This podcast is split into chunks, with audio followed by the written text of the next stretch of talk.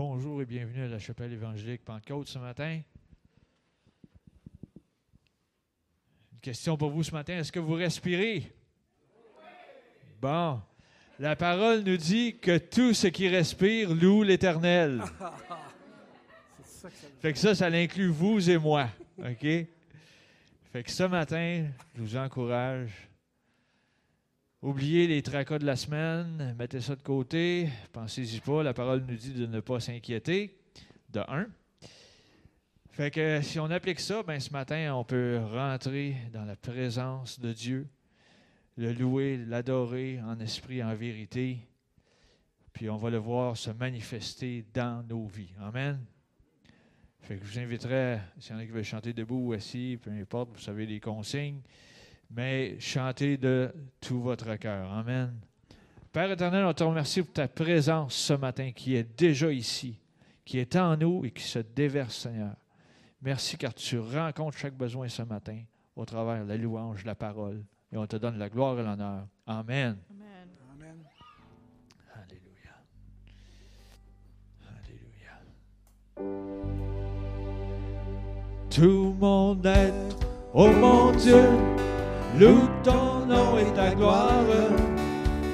De la terre jusqu'aux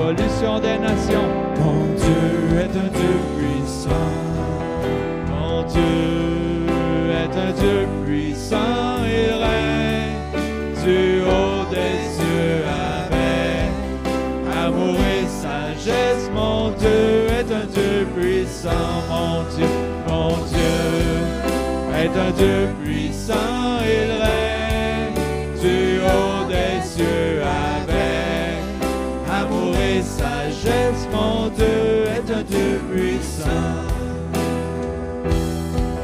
La voix de mon Dieu est comme un éclair. Mon Dieu est un Dieu puissant.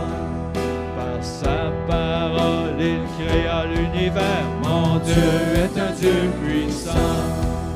Il insuffle à la vie à l'homme par son esprit. Il se rit de la peur, chasse toutes les terreurs. Orné de fierté, de majesté. Mon Dieu est un Dieu puissant.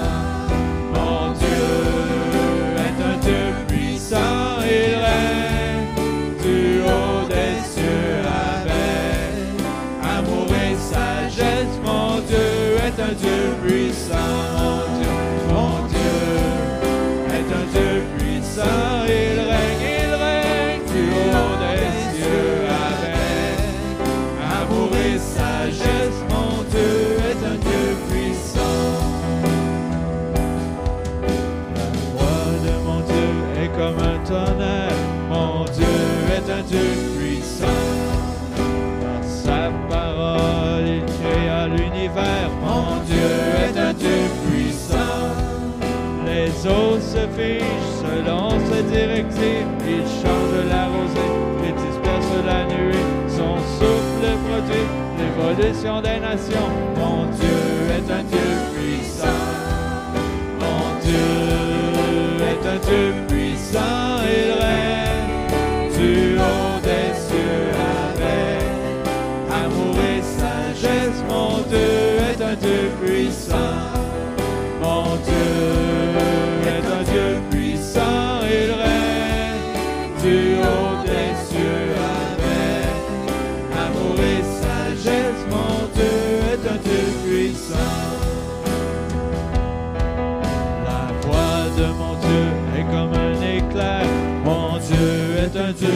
Par sa parole, il créa l'univers. Mon Dieu est un Dieu puissant. Il insuffle à la vie à l'homme par son esprit. Il se rit de la peur, chasse toutes les terreurs. Orné de fierté, d'éclat de majesté. Mon Dieu est un Dieu puissant. Mon Dieu est un Dieu puissant, il règne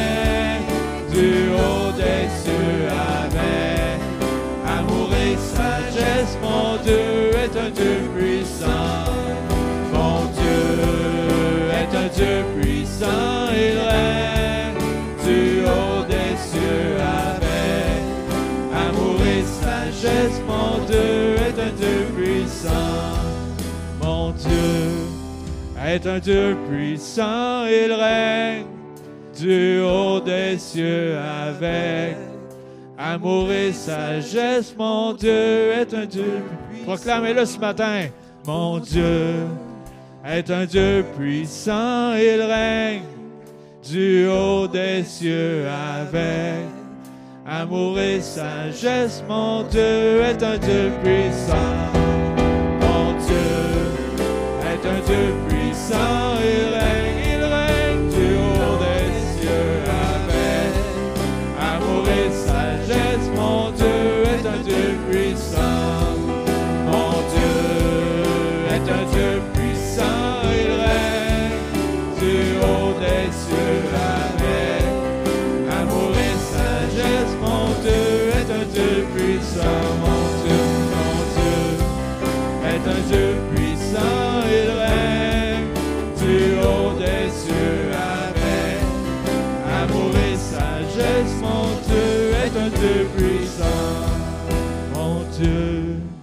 est un Dieu puissant, il règne du haut des cieux avec amour et sagesse. Mon Dieu est un Dieu puissant, mon Dieu est un Dieu puissant, il règne du haut des cieux avec amour et sagesse. Mon Dieu est un Dieu puissant.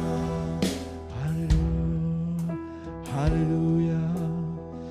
Oui, mon Dieu est un Dieu puissant. Alléluia.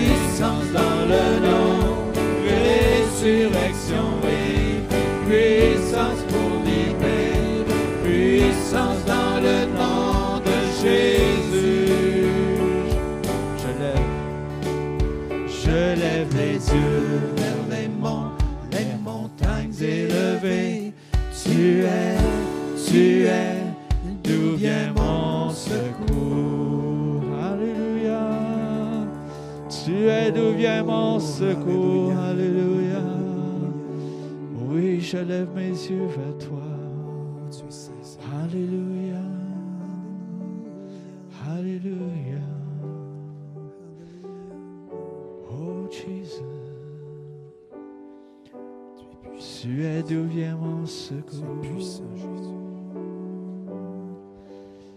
Je lève mes yeux vers toi. Tu agis.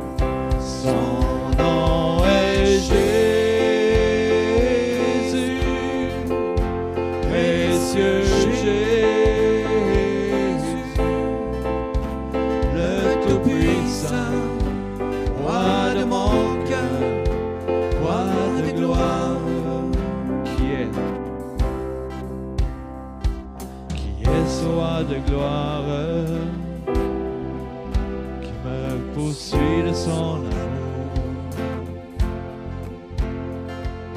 Je l'entends me parler, ces mots ne sont que douceur. De moi il s'est approché, il a su me pardonner. Qui est ce roi de gloire? s'est offert pour moi. Qui est roi des anges, le prince de la paix, révèle son alliance, à qui saura l'écouter. De lui je veux m'approcher son intimité. Qui est ce roi de gloire, l'éternel des âmes.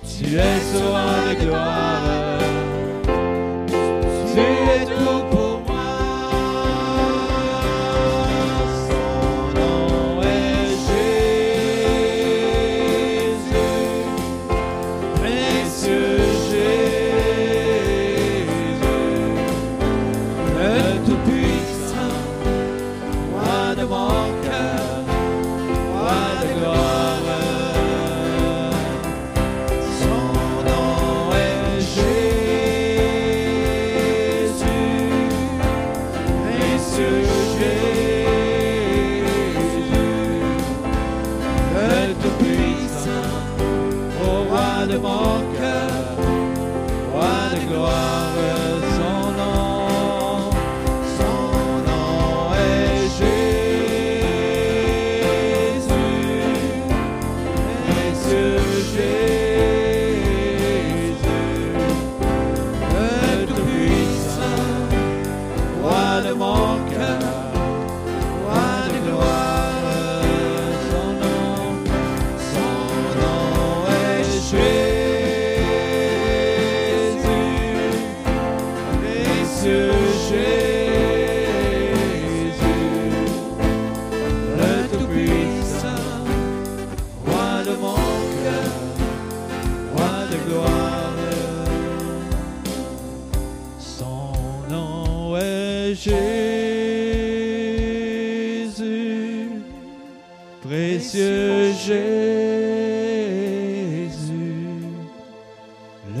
le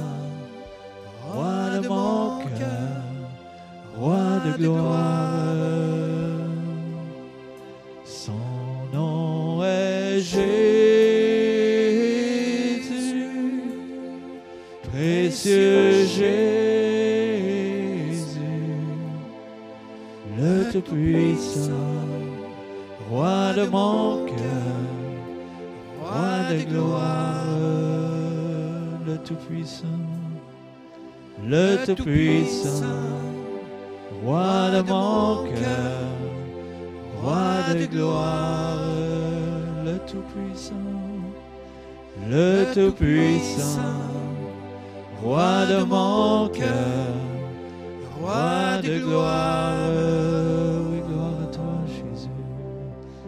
Alléluia. Oui, tu es tout-puissant. Toute gloire te revient ce matin. Alléluia.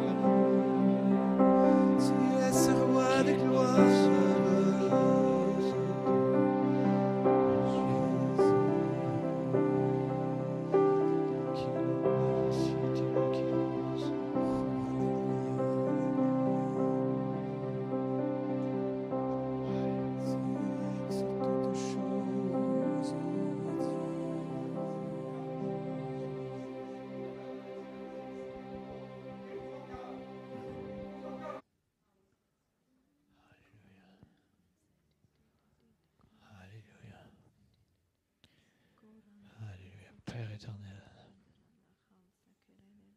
comme nous lisons dans ta parole, tu nous demandes de faire comme cette dame qui était atteinte d'une perte de sang. Cette dame disait, si je peux seulement toucher le bord de son vêtement, je serai guéri.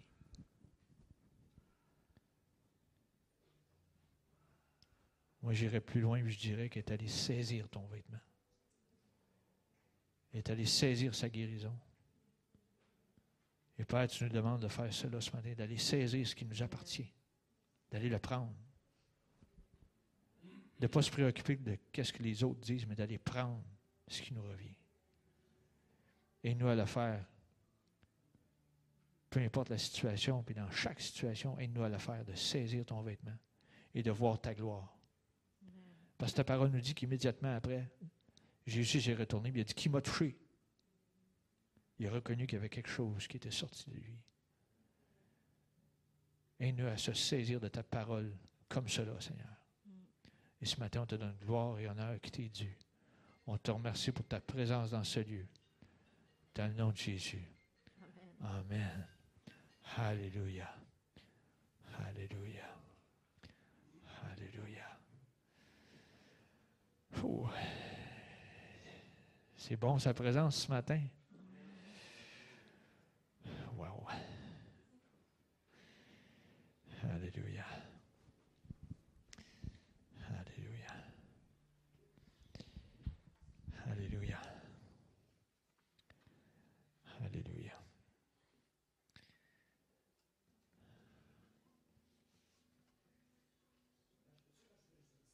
Oui, oui. Oui. Je sais qu'on vieillit tout. On vieillit, des fois on vieillissant, mais malheureusement, dans le monde dans lequel on vit, avec la- l'atmosphère dans laquelle on vit, on peut être malade, on peut avoir des souffrances. Mais Dieu dit que tu aies zéro, que tu aies 80 ans, ou que tu aies 120 ans, Dieu te veut en santé. Amen. Peu importe ce que, ce que le, qu'est-ce que le monde peut dire, peu importe ce que le médecin peut dire, quand Dieu il dit quelque chose, Dieu le fait aussi. Alléluia. Alléluia. Amen. Amen. Amen. Alléluia. Mm. Alléluia. Amen. Alléluia. Dieu nous veut en santé pour qu'on partage son évangile. Amen. Il ne veut pas qu'on garde ça pour nous autres. C'est un trop beau cadeau. Il faut le partager aux autres. Amen. Ce matin, juste avant, dîme, offrande et au monde. Il y en a un qui est prêt à donner. Euh, je vais attirer votre attention dans Galates chapitre 6, versets 7 à 9. Euh,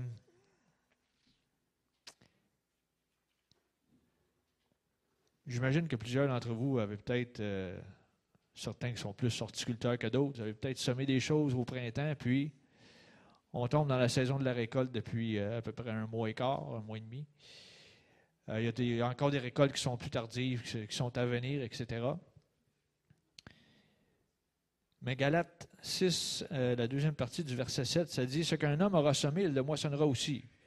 Puis comme j'ai déjà partagé au début de la, ben, au printemps, quand je parlais de la semence, si tu sèmes des carottes, tu vas récolter des carottes. Si tu sèmes des tomates, tu vas récolter des tomates. Si tu sèmes des patates, tu vas récolter des patates.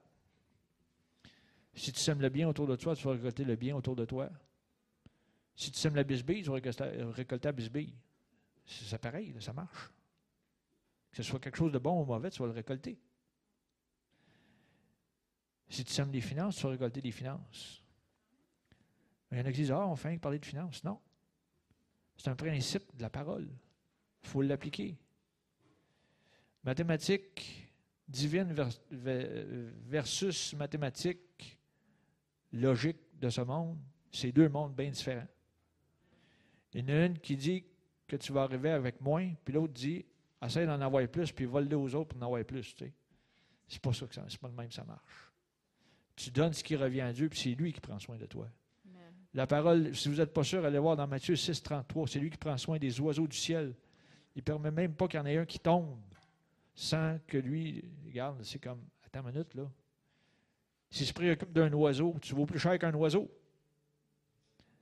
Pourquoi? Parce qu'il t'a racheté. Il t'a racheté un grand prix. Il a donné son fils, son unique.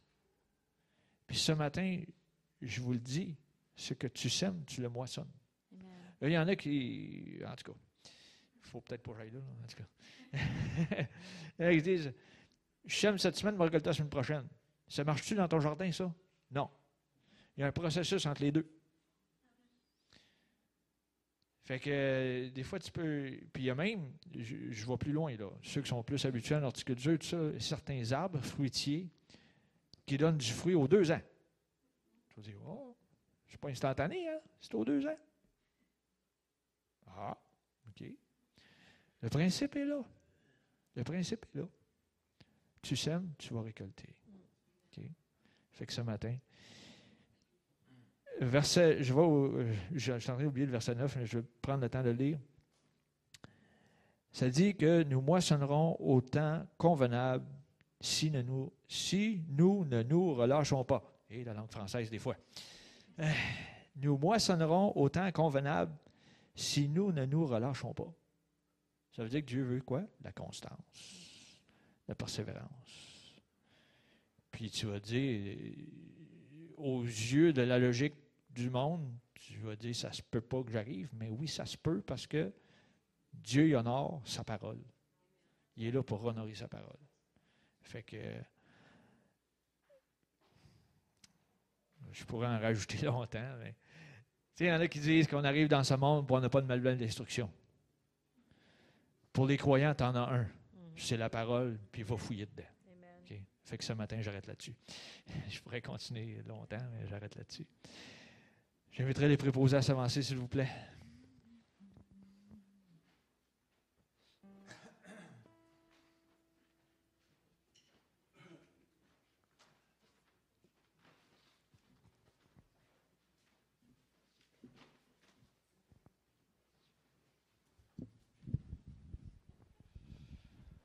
Yves rendre grâce pour l'abondance.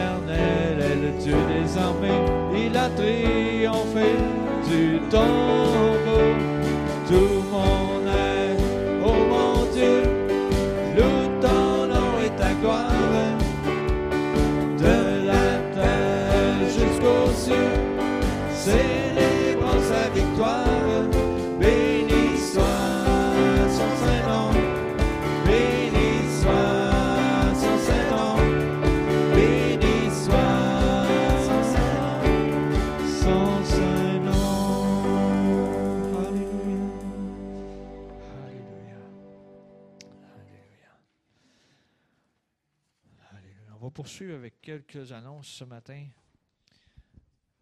J'ai encore oublié d'annoncer pendant les offrandes euh, les, façons de donner. Si vous êtes en salle, vous pouvez les donner directement sur place. Ou sinon, il y en a qui préfèrent le faire par transfert bancaire, CEP, Granby, don. En tout cas, je me souviens plus de l'adresse, mais CEP, Granby, don, à commercial outlook.com.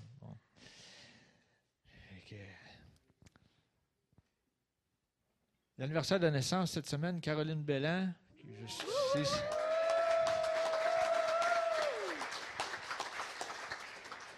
C'est rare qu'elle est en haut, d'habitude elle est en bas. Tania Lachance n'est pas ici ce matin non plus. Fait que- Les mercredis soirs, les soirées paroles et prières, 19h ici même à la chapelle, avec euh, un, un- on suit un petit cours en même temps. Et par la suite, les requêtes de prière. Il y a trois façons aussi de remettre vos requêtes de prière avec la petite boîte à l'arrière, avec le papier. Et ensuite, euh, soit par courriel ou par téléphone à Pasteur Joël. Les vendredis soirs, la jeunesse, 19h, 19h, 19h30. 19h30, OK. Ah, OK, c'est beau. C'est ça qui m'a mêlé. Bon. Jeunesse 19h30, 7 Unisson, ici même, à la chapelle. Ce matin, c'est pasteur Jesse Broder qui nous apporte le message de la parole. J'ai demandé à Dieu pourquoi tu m'emmènes dans les eaux profondes. Il m'a répondu parce que tes ennemis ne savent pas nager.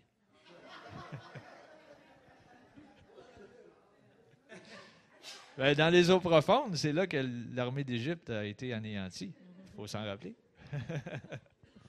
Joël.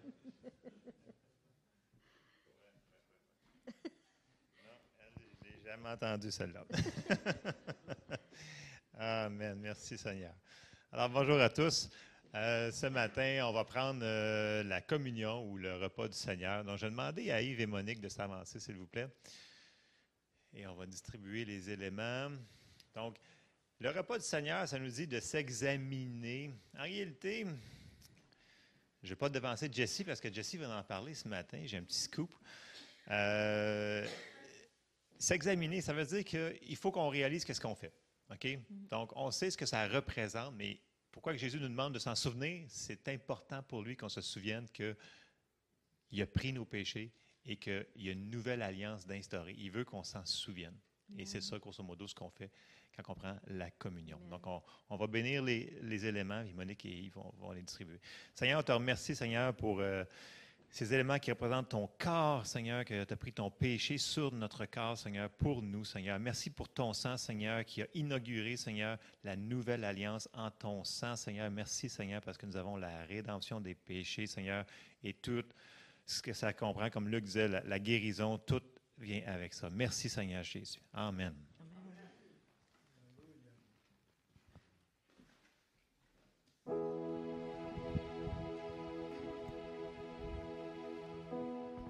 Quel sauveur merveilleux je possède. Il s'est sacrifié pour moi. Et sa vie innocente il cède pour mourir sur l'infâme croix attaché la croix pour moi, attaché à la croix pour moi. Il a pris mon péché, il m'a délivré, attaché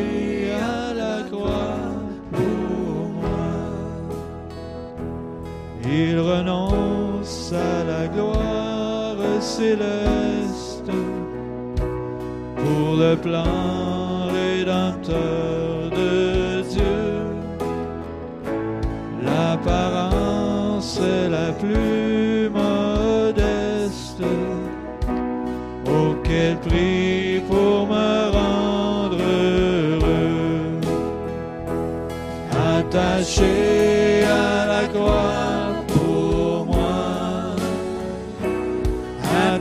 attaché à la croix pour moi. Il a pris mon péché, il m'a délivré,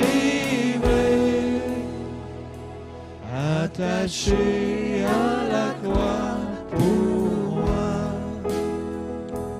Maltraité, innocent pour ma vie, pour mes iniquités brisées et chargé de mes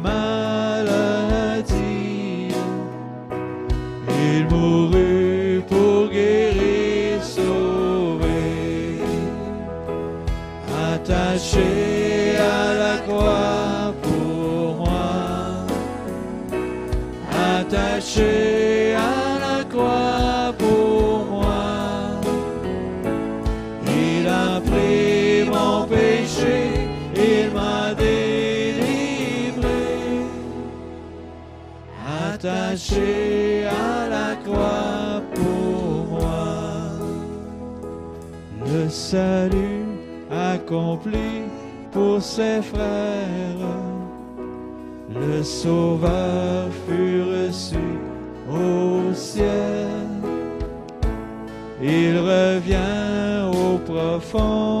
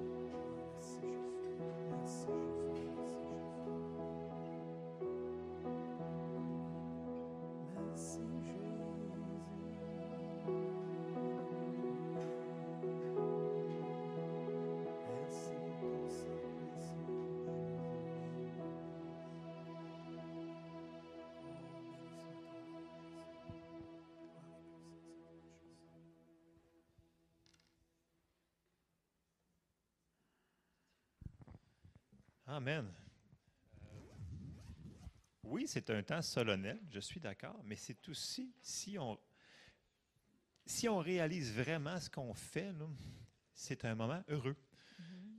Parce que c'est une bonne nouvelle. C'est vraiment une bonne nouvelle.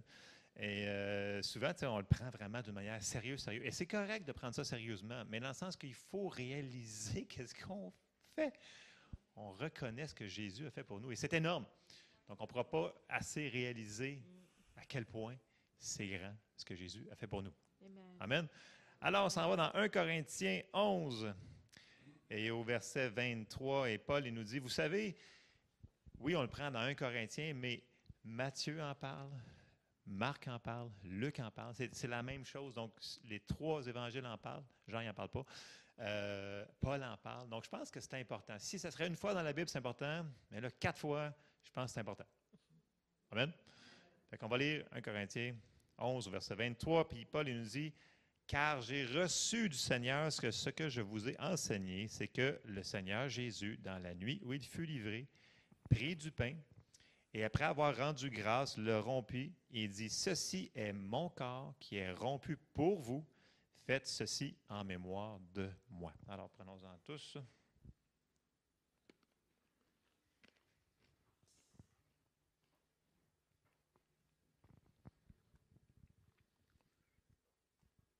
Merci Seigneur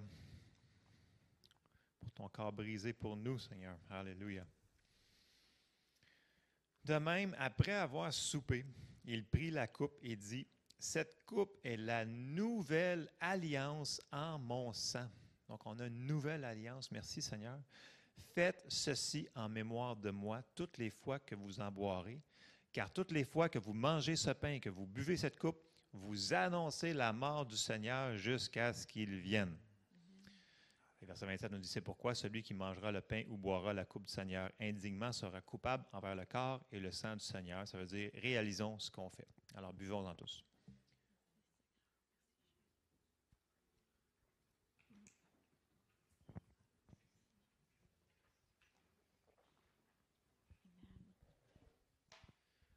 Amen. Merci Seigneur pour tout ce que tu as fait pour nous, Seigneur, ton grand sacrifice. Et on prend le temps de se souvenir, Seigneur, ce que tu as fait pour nous et de l'annoncer.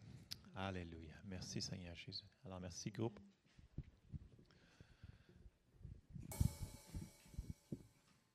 Alors, euh, Donald a fait les annonces, fait que je pense que je vais pouvoir m'éclipser très bientôt. Euh, juste un petit. euh, excusez. Juste une petite parenthèse. Les mercredis soirs, n'oublions pas, c'est de 7h à 9h, donc de 19h à 21h, donc les, ceux-là qui sont là. Et ça augmente à chaque mercredi, c'est super le fun. Donc, si vous voulez vous joindre à nous, juste m'envoyer un courriel pour que vous ayez les feuilles avant de venir. Parce que sinon, quand vous ne savez pas les feuilles avant, ben euh, ça c'est pas évident. Donc, juste me donner, si, euh, si vous êtes là, de me demander les feuilles pour les mercredis soirs. Alors, c'est pas moi qui, euh, qui enseigne ce matin, alors je vais céder la place à Jessie, qui va venir nous apporter la parole de Dieu.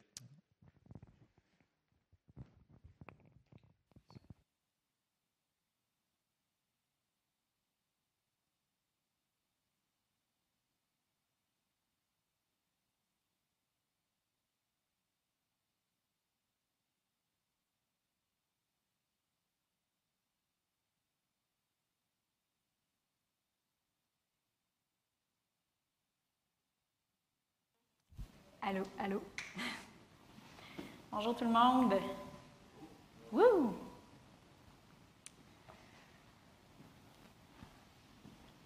Euh, Luc a mentionné quelques, paroles de connaissance ce matin. Et il y a euh, notre frère Jean-Paul, euh, Pierre-Paul, excuse-moi, Pierre-Paul. Je le cherchais. il est là.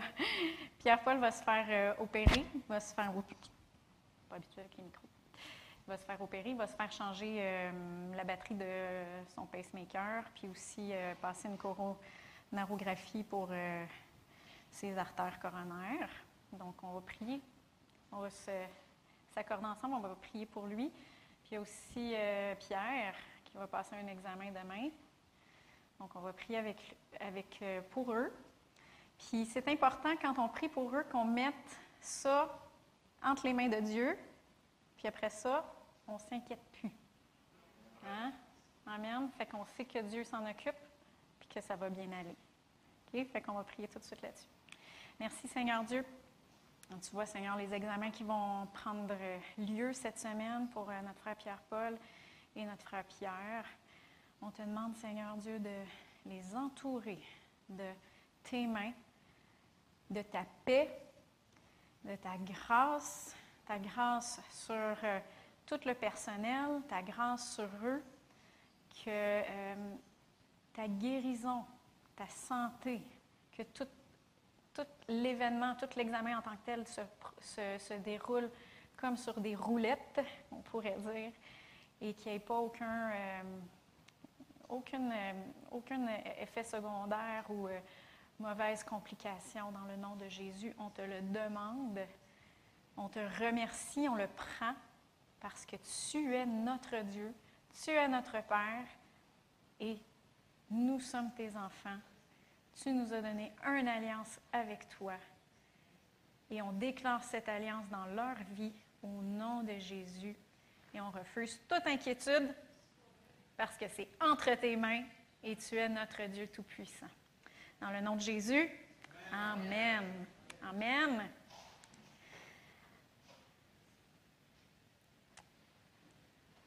Mais je vais juste se retrouver sur mon téléphone.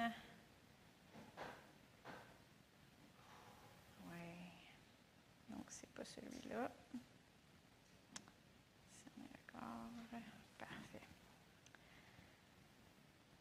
Donc, aujourd'hui, je vais parler de discerner le corps. On a pris la, on a pris la communion ce matin. Puis, euh, j'avais à cœur de parler un petit peu plus spécifiquement sur c'est quoi discerner le corps de Christ. Puis euh, Joël il a lu euh, dans 1 Corinthiens, euh, 1 Corinthiens 11, il a lu le verset euh, 23 à 27 environ. Mais j'aimerais ça qu'on voit un petit peu plus dans le contexte. Où est-ce que ça se prend? on, lit ce bout-là, mais j'aimerais ça qu'on lise un petit peu avant, un petit peu après. Puis ça va nous aider à comprendre un petit peu plus. Euh, donc, à partir du verset 20, Paul dit Donc, lorsque vous vous réunissez, ça veut dire que les gens se réunissaient, ce n'est pas pour manger le repas du Seigneur, car en mangeant avant les autres, chacun prend son propre repas et l'un a faim tandis que l'autre est ivre. N'avez-vous pas des maisons pour y manger ou boire? Ou méprisez-vous l'Église de Dieu? Ça veut dire qu'en ne pas considérant les autres, il méprisait l'Église de Dieu. Et couvrez-vous de confusion ceux qui n'ont rien? Que vous dirai-je? Vous louerai-je? En cela, je ne vous loue pas. Et après ça, il rentre le verset que Joël a lu tantôt. Car moi, j'ai reçu du Seigneur. Et là, il parle du repas du Seigneur. Et après, dans le verset 27, il dit C'est pourquoi celui qui mangera le pain et boira la coupe du Seigneur indignement sera coupable envers le corps et le sang du Seigneur. Que chacun donc s'examine soi-même et qu'ainsi il mange du pain et boive de la coupe. Car celui qui mange et boit sans discerner le corps du Seigneur mange et boit un jugement contre lui-même. C'est pourquoi c'est pour cela qu'il y a parmi vous beaucoup de malades et d'infirmes et qu'un assez grand nombre sont décédés. Si nous nous jugions nous-mêmes, nous ne serions pas jugés, mais par ces jugements, le Seigneur nous corrige afin que nous ne soyons pas condamnés avec le monde. Ainsi, mes frères, lorsque vous vous réunissez pour le repas, en parlant du repas du Seigneur, attendez-vous les uns les autres. Si quelqu'un a faim, qu'il mange chez lui avant, afin de ne pas vous réunir pour attirer un jugement sur vous. Fait qu'on voit ici que manger le pain et boire de la coupe du Seigneur indignement, c'est de manger et boire sans discerner le corps du Seigneur. Des fois, on se dit, c'est quoi manger indignement? C'est-tu parce que j'ai fait un péché? C'est-tu parce que j'ai fait euh, quelque chose de mal? Mais en fait, manger et, manger et boire de la coupe du Seigneur indignement, c'est manger sans discerner c'est quoi le corps du Seigneur? C'est de ça qu'on va parler un petit peu aujourd'hui.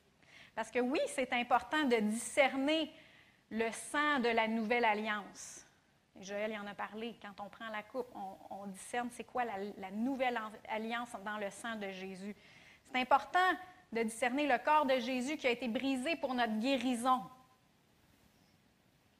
Que c'est important de discerner ça. C'est important aussi de discerner le, le corps brisé. Ça veut dire que le pouvoir du péché dans la chair, ça a été brisé. Ça, c'est une autre chose qu'on discerne. Mais si on le prend dans le contexte, si tu prends les versets que j'ai lus avant et les versets que j'ai lus après, discerner le corps, c'était discerner le corps de Christ.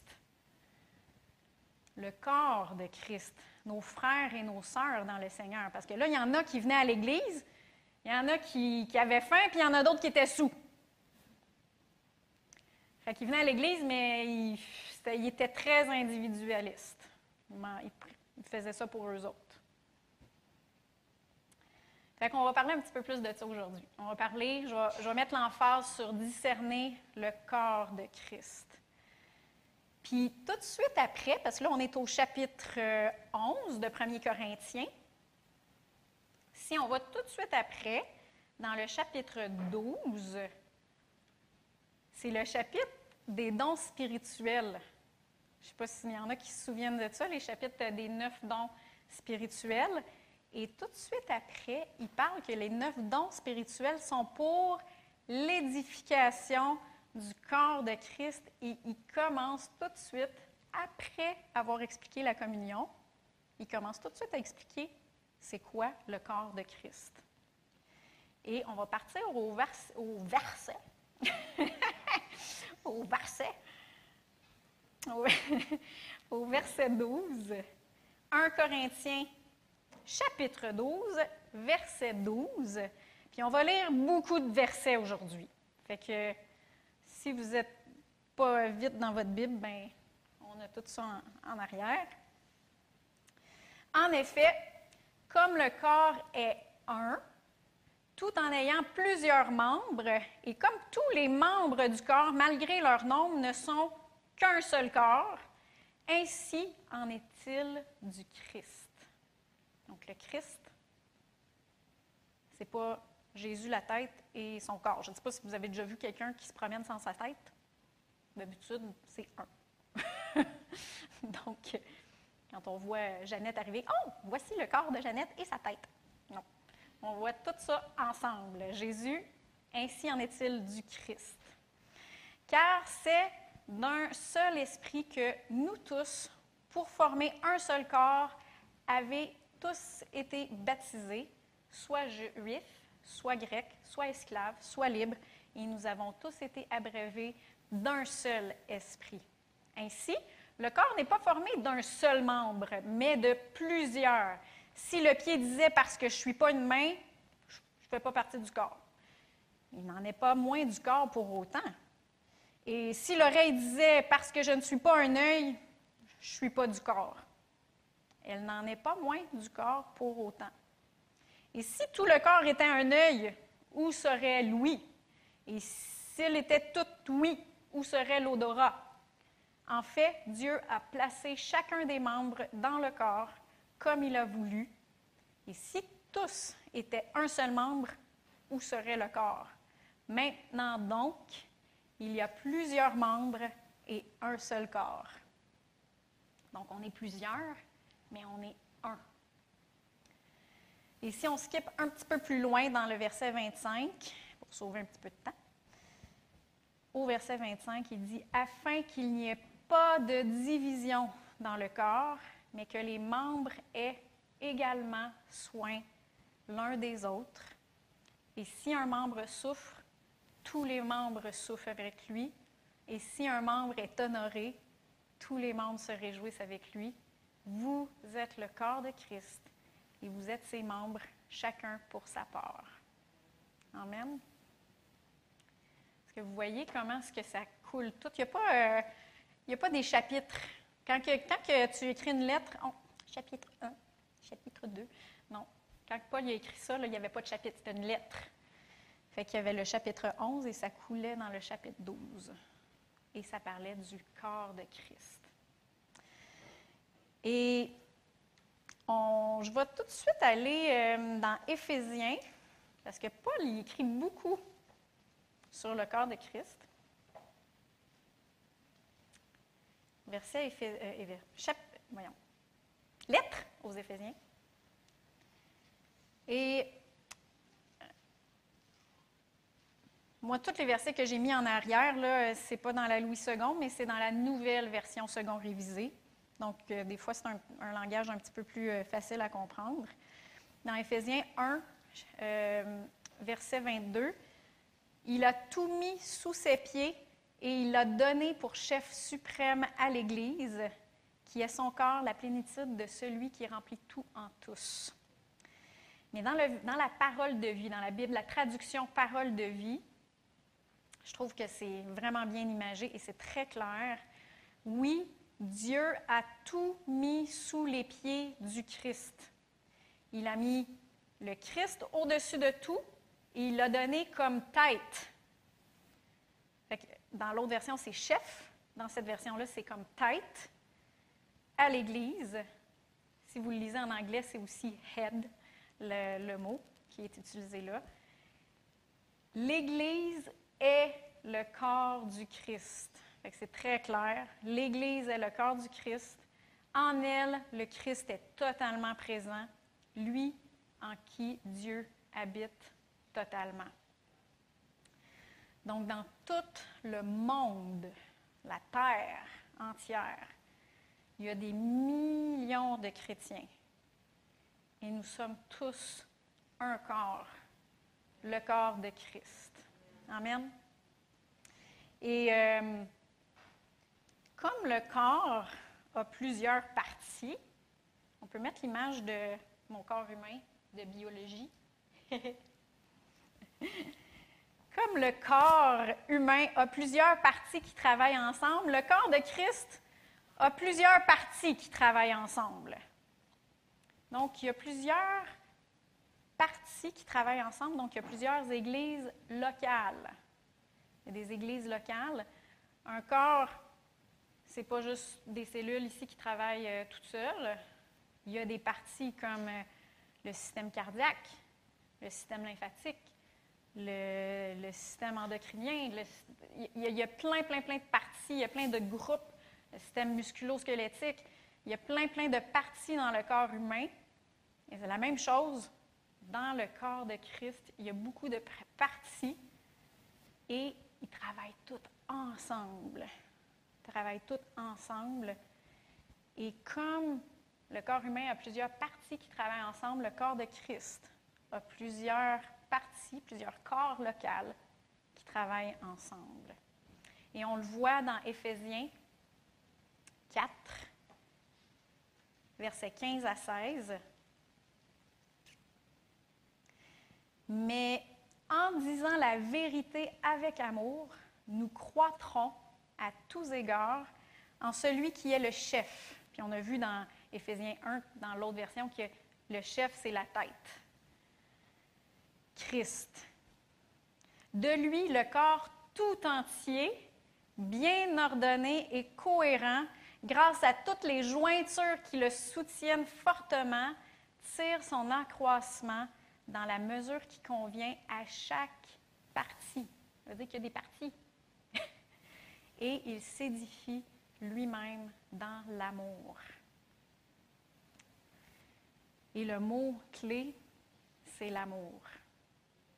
Amen. Le mot clé, c'est l'amour.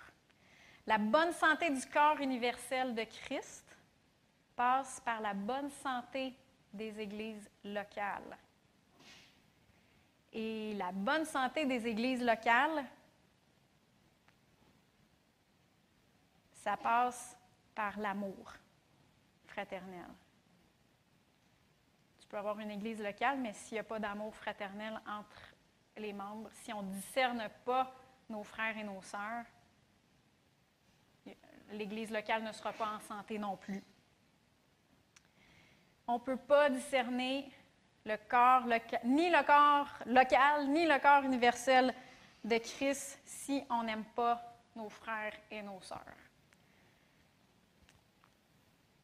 Puis, si vous regardez, comme je vous disais, la lettre que Paul a écrite, il a parlé du repas du Seigneur, discerner le corps. Après ça, il parle du corps, les dons de l'esprit. Après ça, chapitre 13, le chapitre de l'amour. Ça coule tout ensemble. Donc, corps universel, corps local, frères et sœurs. Amen. C'est de ça un petit peu aujourd'hui que je vais parler. Euh, c'est un sujet un petit peu. Euh, aujourd'hui, euh, tout le monde a un petit peu sa petite idée sur l'Église locale, comment ça marche, comment est-ce que le leadership devrait être, comment est-ce que l'Église devrait fonctionner. Tout le monde a un petit peu son idée de comment est-ce que ça devrait fonctionner.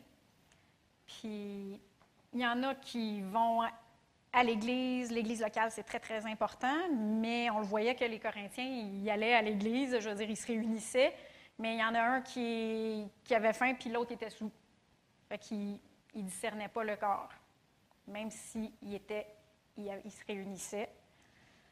Même plus loin, quand il y avait des réunions, ils parlaient tous en même temps. Parce qu'ils voulaient se développer dans les dons spirituels. Donc, c'était très, très moi. Et là, je, Paul dit euh, Wow, wow, wow, wow, c'est pour l'édification du corps, les dons spirituels. Il y a de l'autre côté aussi qui est ceux que. Puis ça, je pense qu'on est beaucoup là-dedans présentement. Là, les gens ils ont vu que d'un côté du fossé, il ne fallait pas venir à l'Église d'une manière religieuse puis pas, pas discerner les, les, les, frères et les sœurs. Fait que ils ont une révélation plus du corps universel de Christ. On est tous ensemble, puis on voit que les églises locales veulent vraiment plus travailler ensemble, puis c'est bon. Mais en même temps, il y a comme un, une petite dérivation où ce que on n'a plus vraiment besoin de se réunir dans une église locale, dans le fond, parce que on continue à avoir notre, notre communion personnelle avec Dieu, on peut euh, on a la technologie, on peut euh, écouter online, on peut, euh, on peut faire euh, écouter les enseignements, les ministères qui nous plaisent. on a, puis écouter, j'en écoute des enseignements online. Là. Il n'y a, rien de mauvais contre ça. Mais on voit que l'Église locale, se réunir ensemble a beaucoup la, l'importance de se réunir ensemble a beaucoup baissé. Et il y a plusieurs raisons. Il y en a des bonnes. Il y en a vraiment des bonnes. Je ne dis pas qu'il y a des, des, euh, surtout avec la pandémie là, qui se passe aujourd'hui, etc. Fait qu'il il y a des fois qu'on a été obligé de, de regarder online, puis ça a été la manière de, de survie des églises. Mais on voit que dans, l'Église des actes, ils se réunissaient. Ils se réunissaient. Et il y a aussi d'autres gens qui, ont, qui sont désillusionnés, le mot euh, par, euh, par rapport à l'Église locale, parce qu'ils ont vu des choses horribles qui se sont passées dans, dans l'Église, des abus de pouvoir, de contrôle, euh, des divisions, des fraudes, des abus sexuels, euh, de la performance, de la compétition. euh, ils ont vu toutes sortes d'affaires dans l'Église locale. Fait que, on est tout un corps, on, reste à la maison, on écoute, on écoute les enseignements, c'est plus facile, c'est plus sécuritaire. On va parler de ça un peu aujourd'hui. Puis je comprends tout ça. Je comprends tout ça. Mais c'est facile de dire j'aime Dieu, puis j'aime mes frères et mes sœurs dans le Seigneur. C'est plus facile de dire ça quand on ne les voit pas. quand on est à la messe. C'est plus facile de dire j'aime mes frères et mes sœurs quand on ne les voit pas. Puis, euh, mais par contre, on va regarder un petit peu plus dans les actes des apôtres, dans la, dans la parole de Dieu, comment est-ce que ça se passait? Puis on va parler un petit peu plus de l'Église locale. J'ai fait ça tout comme introduction pour parler un peu plus de l'Église locale. Parce que, premièrement, on a parlé que l'Église, euh, l'Église universelle, la santé de l'Église universelle passe par la santé des Églises locales et la santé des Églises locales passe par l'amour. Il faut se souvenir de ça. Et si on va, on va inverser les deux prochaines, euh, diapositives, on va aller tout de suite à 1 Jean 1, 3. La communion fraternelle, c'est un résultat d'une communion avec Dieu. Si tu n'as pas de communion avec Dieu, tu ne pourras pas avoir une communion fraternelle. C'est le résultat, premièrement, d'une communion avec Dieu. Dans 1 Jean 1, 3, Jean, qui est l'apôtre de l'amour, on l'appelle l'apôtre de l'amour, ce que nous avons vu et entendu, nous vous l'annonçons à vous aussi, afin que vous aussi, vous soyez en communion avec nous. Donc, on vous l'annonce pour que vous soyez en communion avec nous. Or, notre communion est avec le Père et avec son Fils Jésus-Christ. Donc, la première chose, c'est communion avec le Père et son Fils Jésus-Christ, et après ça, communion avec nous, ensemble. Et un petit peu plus tard, dans 1 Jean 4, versets 20 et 21, si quelqu'un dit J'aime Dieu et qu'il haïsse son frère, c'est un menteur. Car celui qui n'aime pas son frère qu'il voit ne peut aimer Dieu qu'il ne voit pas. Et nous avons de lui ce commandement que celui qui aime Dieu aime aussi son frère. Donc, dans l'Église locale, première chose, avoir une communion avec Dieu. Ensuite, on va pouvoir avoir une communion avec nos frères et nos sœurs. Puis comme je vous disais, des fois, c'est plus facile de dire on les aime quand on ne les voit pas. Mais là, il dit ton frère que tu vois. que tu vois.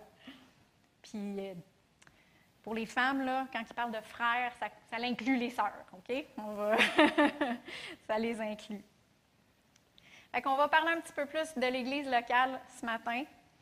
Puis là, euh, vous pouvez me dire, ben Jessie, c'est sûr que tu crois à l'Église locale, tu es un pasteur. Je croyais, ça fait pas longtemps que je suis pasteur en passant, fait que je croyais à l'Église locale avant. Puis les apôtres croyaient à l'Église locale. Paul croyait à l'Église locale. Puis d'ailleurs, si vous voyez le contexte de l'Église des Corinthiens, moi, euh, des fois, tu sais, je ne sais pas si, bon, les mamans ici, euh, quand il y a quelque chose qui se passe là, avec leurs enfants puis qui se chicanent, moi, des fois, euh, mes solutions sont assez radicales. Vous ne trouvez pas de solution, moi, je vais en trouver une. Puis j'arrête tout ça, puis on range tout, puis vous jouez plus. Fait que Paul, s'il ne croyait pas à l'Église locale, il aurait pu juste dire euh, on ferme tout. Votre Église est problématique. On la ferme. Mais euh, non, Paul, il croyait à l'Église locale. fait qu'il les a coachés pour que ça fonctionne bien, pour qu'ils apprennent à se discerner l'un l'autre, à discerner puis à marcher dans l'amour fraternel. Fait qu'on va aller un petit peu plus euh, dans le mot, le, mot Église. Parce que si vous savez, le mot Église, c'est un mot grec qui n'a juste pas été traduit. C'est un mot euh, qui a juste été francisé. C'est le mot euh, ecclésia. Puis euh, il y a juste comme. euh, ils, l'ont- ils ont juste dit, oh, c'est Église. Mais dans le fond, ce mot-là, Église, le vrai mot, c'est assemblée. Si tu le traduis, le mot Église, c'est assemblée. Donc, à chaque fois que vous voyez le mot Église dans le Nouveau Testament, vous pouvez remplacer le mot par assemblée. Et assemblée, c'est quoi? C'est ça. c'est un groupe de personnes qui est assemblé. Puis on voit que le mot assemblée est utilisé, oui, au singulier, au singulier, singulier pour euh, le corps de Christ universel, mais c'est écrit aussi beaucoup au pluriel. Donc, les églises. Ça veut dire qu'il y a des églises locales. Et nous voyons le mot au pluriel au travers de tout le Nouveau Testament. Puis je vais vous donner juste rapidement quelques petites références comme ça, juste pour que vous voyez qu'il y avait des églises locales, puis que le mot était utilisé aussi au pluriel. Donc, acte 15, 40 et 41. Paul choisit Silas et partit, recommandé par les frères à la grâce du Seigneur. Il traversa la Syrie et la Sicilie en affermissant les assemblées, les assemblées, les églises. Acte 16, 5. Les églises se fortifiaient dans la foi et augmentaient en nombre de jour en jour. C'est-à-dire qu'il y avait des églises locales. Romains 16, chapitre, euh, chapitre 16, versets 3 et 5. Saluez Prisca et Aquilas, qui sont aussi Priscilla et, Aqui- euh, et Aquilas, mes compagnons d'œuvre en Christ Jésus, qui ont exposé leur tête pour sauver ma vie. Et ce n'est pas moi seul qui leur rend grâce, ce sont encore toutes les églises des païens. Saluez aussi l'église qui est dans leur maison. Qu'il y avait une église locale qui était dans la maison de Prisca et Aquilas. Et finalement, ah, on a aussi 1 Corinthiens 16 et 19 qui dit un petit peu la même chose, sauf que là, à la place euh, d'être chez Aquilas et, Prisca, il est ailleurs, puis là, il salue l'église qui est dans la maison de. Il est, il est dans une autre euh, localisation. Les églises d'Asie vous saluent, Aquilas et Priscille, avec l'église qui est dans leur maison, vous salue bien dans le Seigneur. Et Jésus lui-même, dans l'Apocalypse, il parle aux églises. Il y avait des églises en Asie, il y en avait sept. Puis je sais qu'ils sont aussi euh, représentatifs, sont prophétiques. Il, y a, il y toute une étude là-dessus. Mais à ce moment-là, il y avait vraiment sept églises qui étaient toutes en même temps. Et dans Apocalypse 1.4, c'est écrit Jean aux sept églises qui sont en Asie, que la grâce et la paix vous soient données de la part de celui qui est, qui était et qui vient. Donc, on voit partout, à partir des actes, on voit partout des exemples de l'Église de Christ, du corps universel de Christ, mais on voit aussi des exemples des églises locales. Et c'est ça. fait qu'aujourd'hui, je vais vous parler un petit peu des églises locales, comme je dis depuis tantôt. Et, mais je vais parler particulièrement, c'est quoi, à quoi ça sert l'église locale, puis c'est quoi qu'on doit retrouver dans l'église locale. Puis quand que je dis ça, je ne dis pas ça pour vous taper ses doigts. Vous devrez venir à l'église. Pas ça du tout. c'est pas, pas ça du tout.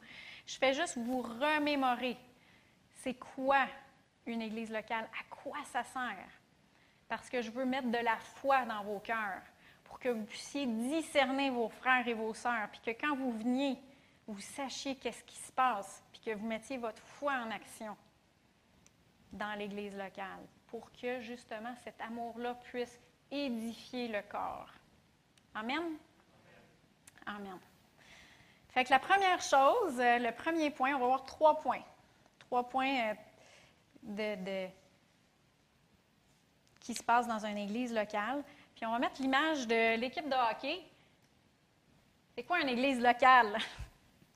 Puis je vais mettre l'équipe de hockey parce que Caro, à un moment donné, elle avait parlé qu'elle cherchait une église locale, puis elle, pour elle, c'était comme une équipe de hockey. fait qu'il y a des choses qu'on peut comparer, faire une comparaison dans l'église locale comme dans une équipe de hockey. Il y en a ceux qui aiment les Canadiens ou une autre équipe, là? Hey, vous êtes Québécois?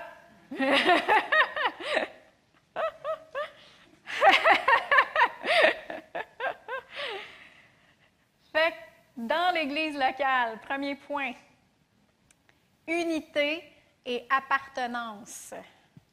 Dans une Église locale, unité et appartenance, c'est important pour les chrétiens d'avoir une place où il peut avoir de l'unité d'esprit, où il peut y avoir un sentiment d'appartenance. Puis on le voit dans Acte 2, c'est la première, c'est la naissance de l'Église même en tant que telle.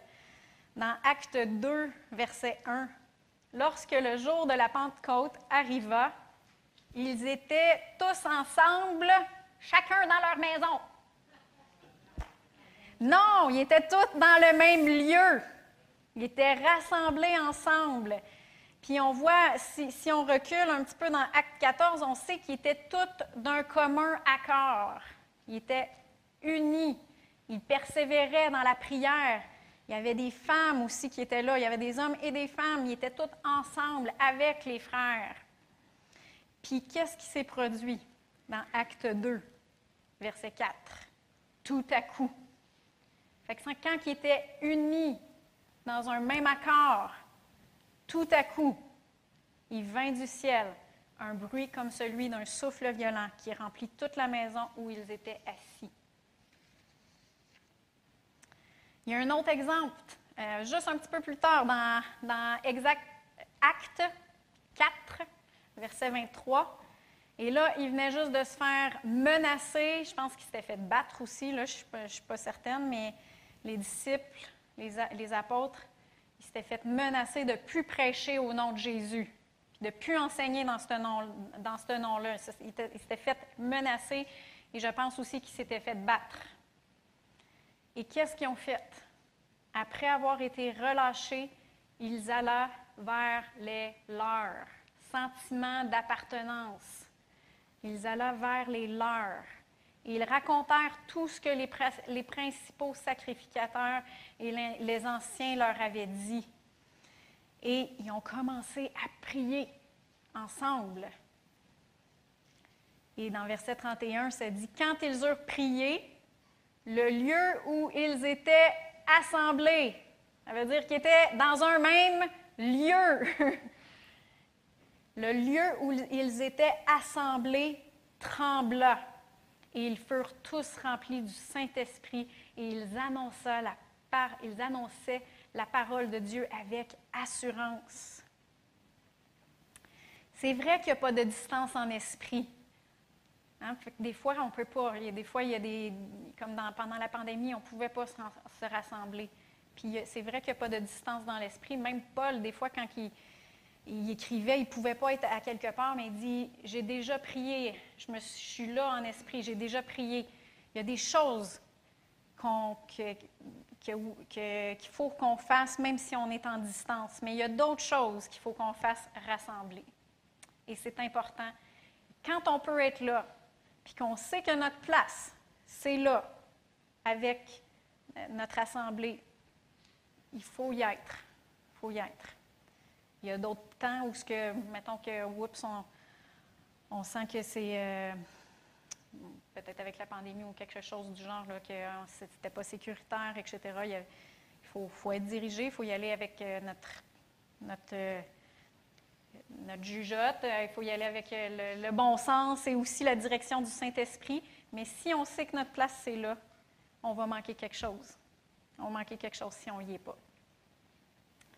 Et la dernière chose pour ce point-là, acte 11, versets 25 à 26. Barnabas partit ensuite pour Tarse afin de chercher Saul. Et après l'avoir trouvé, il le conduisit à Antioche. Et pendant une année entière, ils participèrent aux réunions de l'Église. Tiens donc, il y avait des réunions, comme nous autres. ils participèrent aux réunions de l'Église et enseignèrent une foule assez nombreuse. Et ce fut à Antioche que pour la première fois, les disciples furent appelés chrétiens. Que vraiment, il y avait une unité il y avait un sentiment d'appartenance. Donc, premier, premier point. Deuxième point, communication et édification. Donc, dans l'Église locale, il y a de la communication et il y a de l'édification. Et quand je parle de communication, je ne parle pas juste de communiquer de l'information. Savez-vous qu'on peut communiquer bien plus que juste de l'information? On peut communiquer euh, de l'amour, on peut communiquer du feu, de la passion, euh, on peut communiquer de la foi. Ça, se communique, ça, la foi.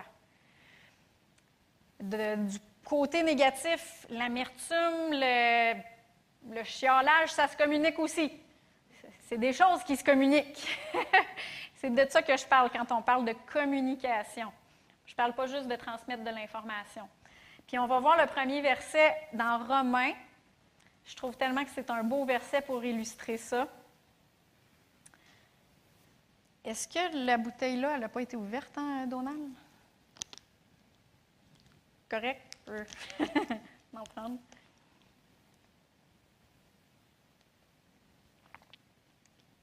Romains 1, 11 à 12. Et c'est Paul qui écrit. Il dit Car je désire vivement vous voir. Il écrit une lettre, il est, distancé de, des Romains, des, chrétiens qui sont à Rome. Je désire vivement vous voir pour vous communiquer quelques dons spirituels afin que vous soyez affermis.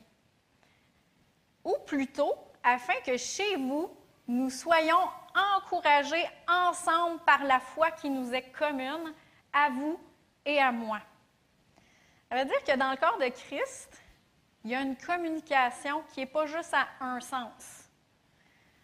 Paul, il veut communiquer des dons spirituels pour les édifier, mais il veut aussi être encouragé par l'Église qui est là, par les gens qui vont être là, par leur foi. Fait y a une communication comme ça, mais il y a aussi une communication comme ça, puis il y a une communication tout ensemble. Est-ce que ça se peut qu'il y ait quelqu'un qui est à terre, qui rentre ici et que par la foi qui est ici, il soit encouragé puis qu'il fasse ah! Je suis capable de le recevoir. À maison, il n'était pas capable de le recevoir. Il était trop à bout, il était trop découragé. Est-ce que ça se peut que parmi les frères et les sœurs, à cause de la foi, la foi qui est commune, ils soient encouragés? Est-ce que ça se peut qu'ils ne se sentent pas importants chez eux, puis qu'ils rentrent dans l'Église locale et à cause de l'amour qui est communiqué, ils se sentent aimés? Amen. Donc, il y a une communication dans l'Église locale. Il une édification. Et on le voit dans l'Église des actes. Ils communiquaient de la foi, ils communiquaient de l'amour, ils étaient extrêmement généreux. Il y avait beaucoup de générosité, même dans l'Église de Jérusalem. Ils vendaient toutes leurs propriétés, puis ils mettaient tout ça dans un melting pot, puis ils distribuaient ça tout comme ça dans l'Église de Jérusalem. Puis c'était pas euh, je suis pauvre, fait que va vendre ta propriété puis donne-moi là. C'était pas ça du tout. Il n'y avait aucune, il n'y avait pas personne qui tirait. Il faisait de bon cœur. Il, sentait que c'était la direction qu'il fallait qu'il prenne, puis il faisait de bon cœur spontanément. Puis il n'y avait pas aucun. S'il voulait le garder, il gardait. Puis s'il voulait le faire, il le faisait, mais de manière euh, spontanée. Il y avait une, une générosité dans l'Église. Puis, on voit que les corps locaux, ils travaillaient tout ensemble parce que des fois, il y avait une église qui faisait une offrande pour l'autre église qui était euh, dans le trouble.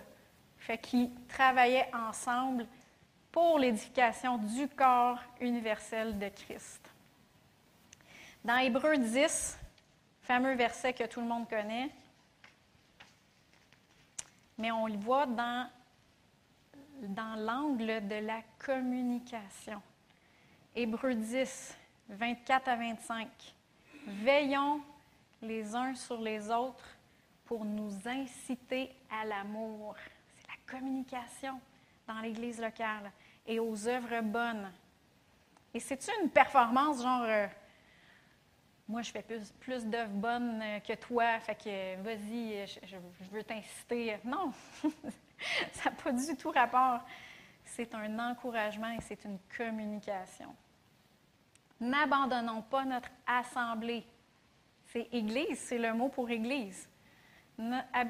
N'abandonnons pas notre assemblée comme c'est la coutume de quelques-uns, de quelques-uns, mais exhort- exhortons-nous mutuellement, et cela d'autant plus que vous voyez le jour s'approcher. Et moi, je vois ça comme une braise. Vous avez sûrement déjà entendu la, fameuse exemple. Une braise qui est parmi d'autres braises, elle va rester chaude beaucoup plus longtemps. La braise qui est toute seule dans son coin, elle va s'éteindre pas mal plus vite. C'est ça la communication et l'édification. C'est pas d'un sens, c'est de plusieurs sens.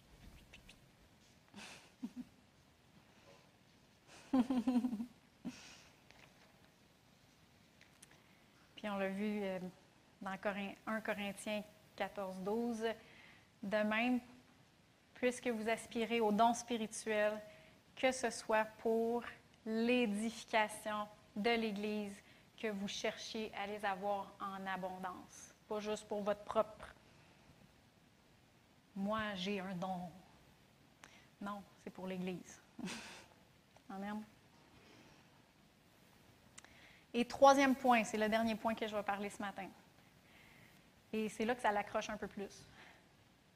Redevabilité et protection. Dans notre euh, monde occidental, avec euh, toutes les, révolutions qu'il y a eu dans, le- dans les années tranquilles, les, les années 60, les années euh, 70, être redevable, c'est un petit peu moins bien vu d'avoir des leaders, d'avoir... euh, Pourtant, dans, dans les actes, qu'est-ce que Paul y faisait? On, voyait dans acte, on va aller dans Acte 14. On va partir au verset 22.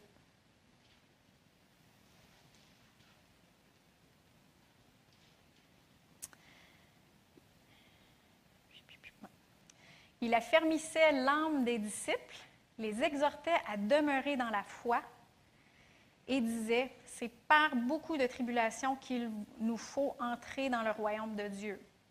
Ils firent nommer pour eux des anciens dans chaque église et après avoir prié et jeûné, ils les recommandèrent au Seigneur en qui ils avaient cru. Dans chaque église, il y avait des anciens. Pourquoi? On va voir. Dans Tite, Tite euh, chapitre 1, verset 5 et verset 7 aussi. Je t'ai laissé en Crète. Fait que là, c'est Paul qui crie à Tite. Je t'ai laissé en Crète afin que tu mettes en ordre ce qui reste à régler et que selon mes instructions, tu établisses des anciens dans chaque ville. Il faut en effet, ça c'est tout de suite après, là on a le verset 5, verset 6, verset 7, fait qu'il parle que tu établisses des anciens dans chaque ville. Il faut en effet que l'évêque soit irréprochable comme intendant de Dieu. Fait que, il parle des anciens, puis après ça, il parle évêque. Et euh, dans, euh, dans, le, dans le. Je suis allée dans ma Bible, il y a un glossaire. Si tu cherches les mots, le mot ancien puis le mot évêque, ça parle de conducteur, surveillant. Fait que dans, dans chaque église locale, il y avait des anciens. Puis, si je reviens à mon exemple de l'équipe de hockey, ouais, c'est le coach. Les anciens, c'est le coach. dans chaque église locale, il y avait des anciens, il y avait des coachs. Fait va parler un petit peu euh, de ça. dans Hébreu 13. Est-ce que. Euh, Genèse, qu'est-ce que ça fait là, ça?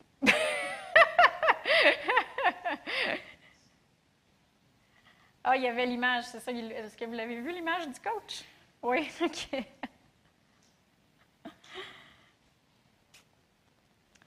Fait que ces mots-là, ancien, évêque, on les voit dans la manière que Paul y écrit. Euh, dans Hébreu, on voit le mot conducteur, on voit surveillant.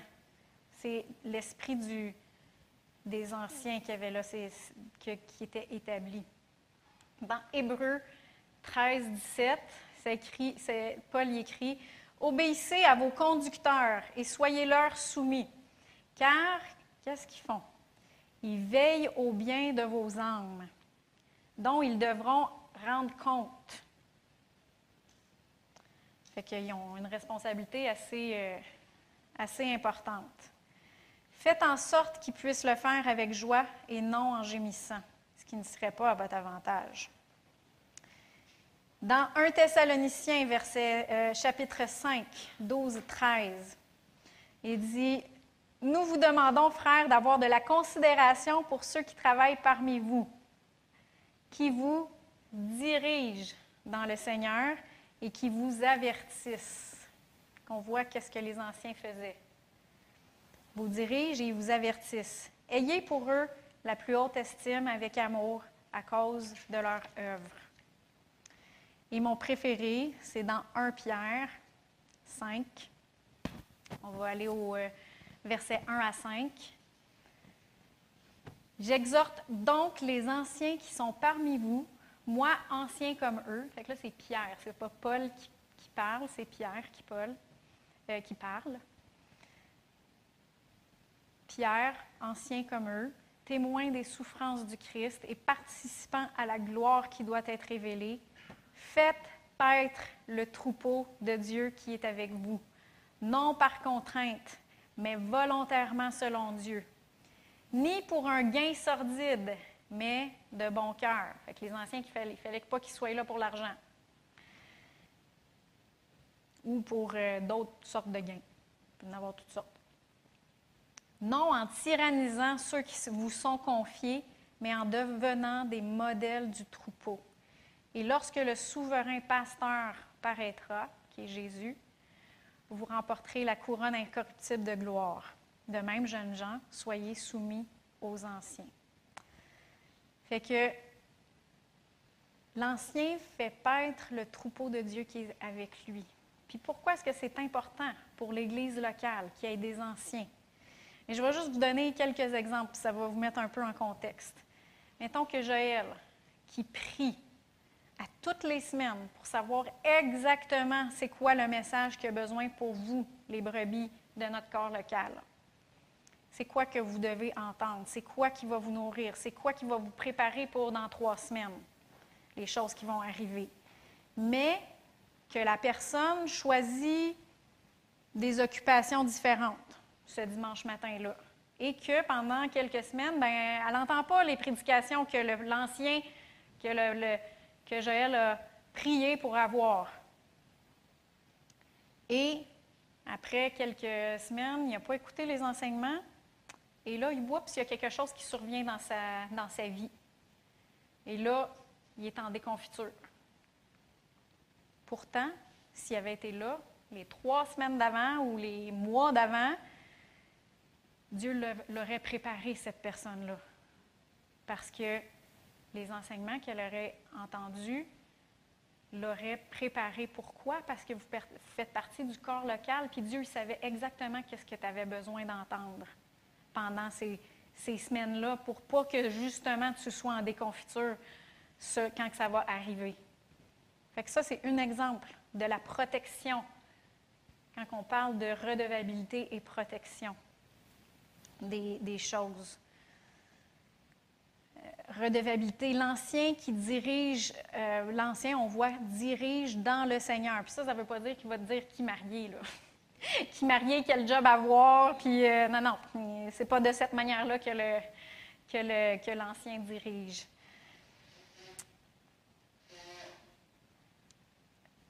on peut dire, euh, oui, mais la vision du, de l'Église euh, universelle, c'est de, c'est de, c'est- de, partager l'Évangile puis que, les âmes soient sauvées. C'est le salut des âmes. Oui, mais de quelle manière? Puis vers qui est-ce que tu es envoyé? Chaque Église a une vision. Fait que l'ancien va savoir de quelle direction s'en aller. Quelle direction? Fait de quelle manière on va aller chercher les gens qui sont dehors? Vers qui est-ce qu'on est appelé? Il y a plein de manières de le faire, puis il y a plusieurs manières, puis, tout- puis ça ne veut pas dire que notre manière, c'est la seule manière qui est bonne. Non! On a besoin de toutes les églises locales, justement parce que toi, tu vas aller chercher telle personne, l'autre personne, l'autre église va aller chercher telle personne, puis si on travaille tout ensemble, mais on va faire la grande commission. Amen. Fait que l'ancien va avoir une vision, puis va diriger l'assemblée locale dans une direction. Puis, vous savez, des fois, on peut se dire, ben moi, je suis mature, ça fait plusieurs, an- ça fait plusieurs années que, que je suis chrétien, je suis un chrétien mature, j'ai plus vraiment besoin d'être redevable à personne, j'ai plus vraiment, besoin de protection ou quoi que ce soit. Mais ça, c'est faux. Parce que même les anciens devraient être redevables. Et moi, Joël, on a des pasteurs. Puis on a mis des gens autour de nous dans l'Église locale qui peuvent parler dans nos vies. Il y a des gens qui peuvent nous, nous dire des choses, puis on les écoute parce qu'on leur donne de la place, parce qu'on est redevable. Pas parce qu'on est ancien qu'on est plus redevable. Donc, peu importe votre, maturité, peu importe si vous êtes des nouveaux chrétiens ou des chrétiens de 50 ans, on a tous besoin d'être redevables, puis on a tous besoin de protection. Amen. Amen.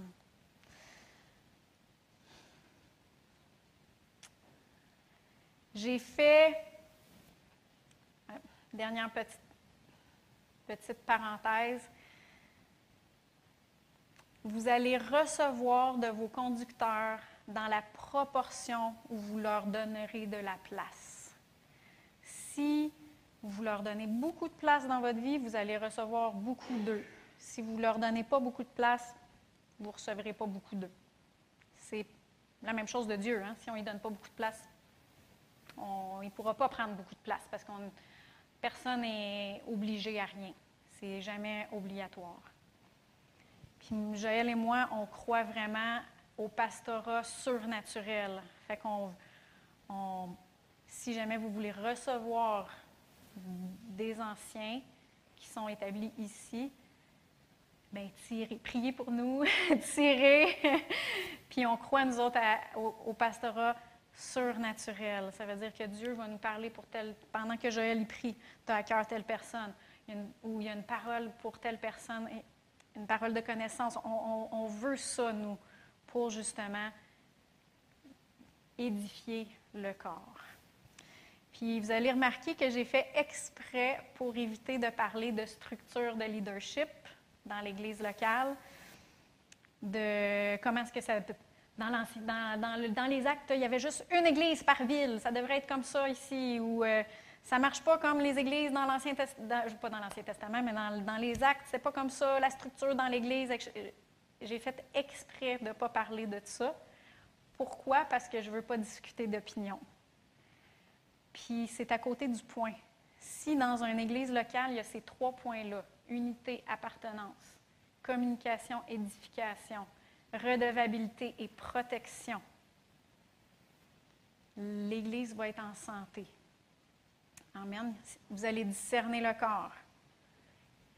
Trouver, ça ne veut pas dire que votre place c'est ici, dans notre Église locale. Il y a des bonnes églises à Granby. On le dit, puis on veut travailler ensemble pour, pour le royaume de Dieu. Amen. Mais trouver c'est qui les vôtres. C'est qui les vôtres. C'est, quand ils sont allés vers les leurs. Trouver les vôtres. Puis, faites partie de cette église locale-là. Et là, l'église va grandir. Et on va finir juste par un verset, Jean 13, verset 35. À ceci, tous connaîtront que vous êtes mes disciples, si vous avez de l'amour les uns pour les autres. Amen. Amen. Fait que c'est un sujet délicat, mais c'est ce que j'avais à cœur pour vous, pour justement que vous ayez de la foi, pour rafraîchir votre mémoire sur c'est quoi l'Église locale.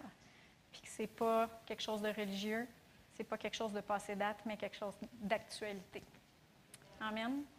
Amen.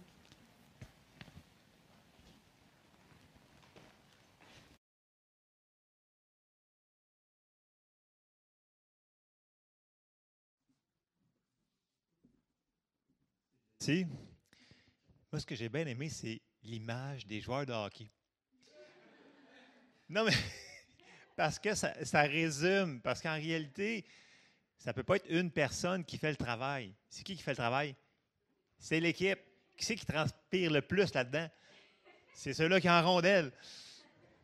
Bon, j'avoue que le coach, il, il pas mal, puis il transpire aussi des fois, là, mais, mais, mais vo- voyez-vous l'image que je trouvais, moi, ça, me- ça me rappelait ça, c'est que le, le but, grosso modo, de ceux qui enseignent en avant, c'est de d'équiper les joueurs, parce que c'est les joueurs, c'est tous les joueurs qui font l'équipe, c'est pas la personne en avant, c'est la minorité.